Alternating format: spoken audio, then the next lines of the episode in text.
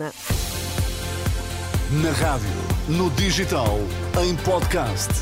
Música para sentir, informação para decidir.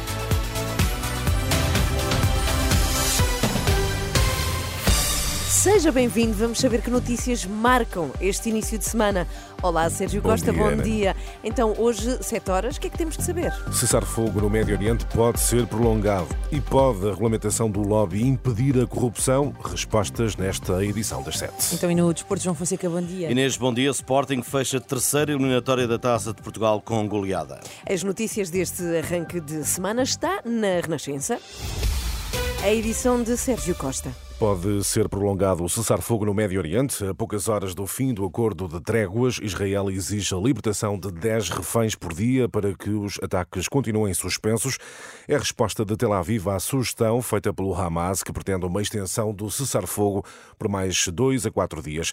Após uma conversa com eh, Joe Biden, o primeiro-ministro israelita mostrou abertura para essa possibilidade. Benjamin Netanyahu avisa, no entanto, que a destruição do Hamas continua a ser um objetivo. Aqui está o quadro que diz que é possível libertar mais 10 reféns por dia, isso é bem-vindo, mas ao mesmo tempo disse ao presidente Biden que no final dessa trégua voltaremos com força total para atingir os nossos objetivos: eliminação do Hamas, garantir que Gaza volta a ser o que era e a libertação dos nossos reféns. Benjamin Netanyahu, primeiro-ministro de Israel, esta noite, num vídeo publicado na rede social X, esta segunda-feira, é o último dos quatro dias do acordo inicial mediado eh, pelo eh, Qatar. A situação crítica no Médio Oriente vai estar hoje em debate numa reunião que junta a Comissão Europeia e os chefes da diplomacia de mais de 40 países europeus e árabes. No encontro vai estar a autoridade palestiniana, mas não o governo de Israel.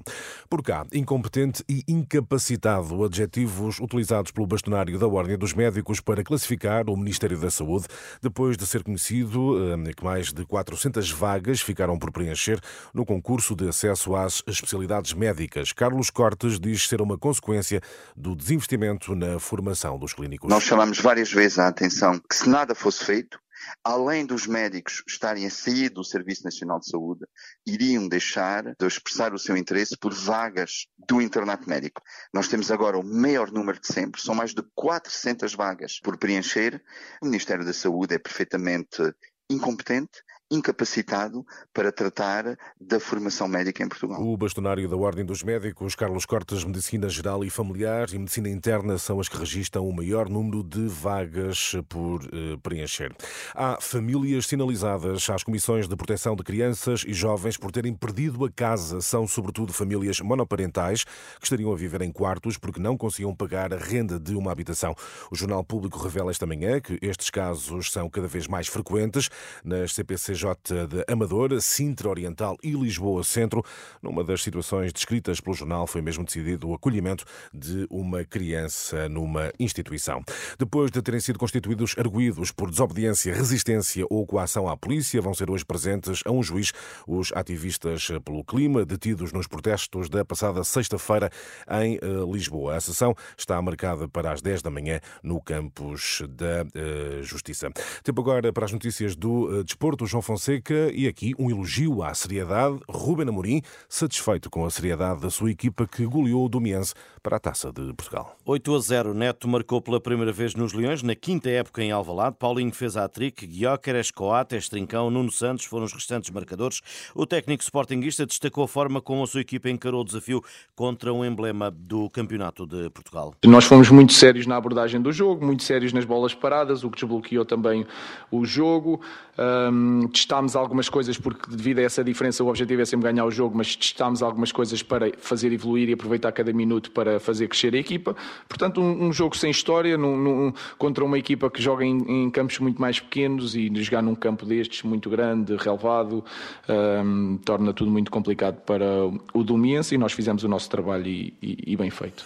Jogo da quarta eliminatória da Taça de Portugal, Ruba Namorim. Qualificados para os oitavos, Vizela, Porto Marítimo, Gil Vicente, Nacional Nacional, Braga, Penafiel, Vitória de Guimarães, Benfica, Santa Clara, Leiria, Amarante, Estoril Praia, Tondela, Sporting e Aroca. As notícias do desporto com João Fonseca. E Sérgio, por causa da Operação Influencer, uma das questões mais debatidas tem sido a regulamentação do lobby. É verdade. Eh, Antes de mais, para que é que serve esta regulamentação? Eh, Enfim, imagina que sabes que há muitas empresas que têm, tentam influenciar o poder político e não só para com um determinado objetivo têm interesses. No fundo, essa regulamentação é tornar esse processo mais transparente, identificar essas pessoas ou grupos que tentam influenciar. Isto não quer dizer que o poder político tenha que ceder a essa influência, mas no fundo é regulamentar e tornar essa, essa tentativa de influenciar mais transparente.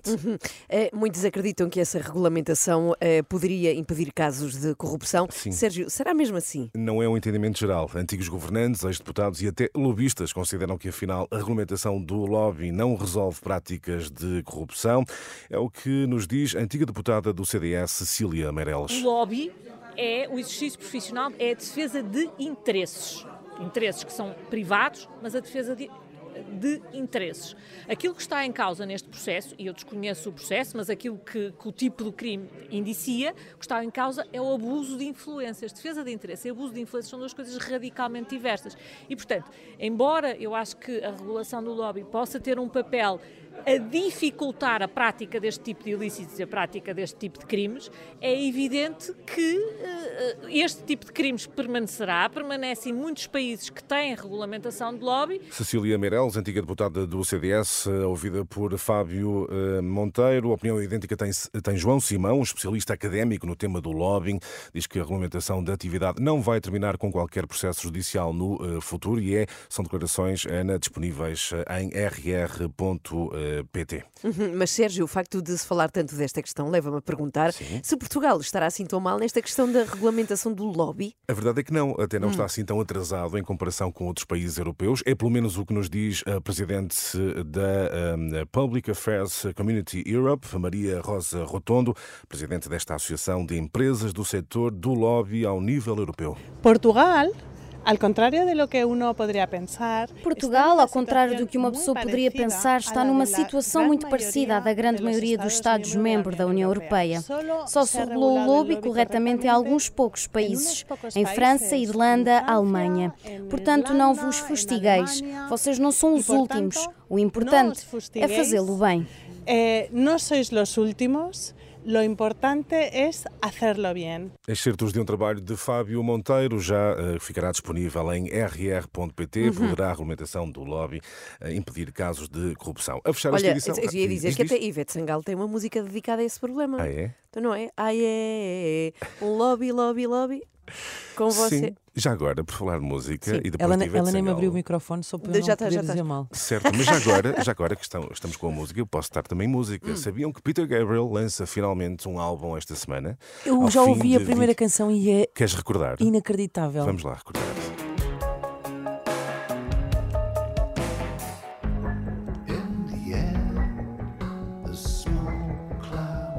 Um velho nome da música com ouvidos no futuro, não é? Peter Gabriel lança esta semana o álbum I.O. É o primeiro disco de Peter Gabriel desde 2002. Já lá vão eh, 21 anos. A voz está Igual. igualzinha. É maravilhosa, sim. Uau, como é que se chama eh, o disco? I.O.. I.O. I.O., ok. I.O. Exatamente. Sai na próxima sexta-feira.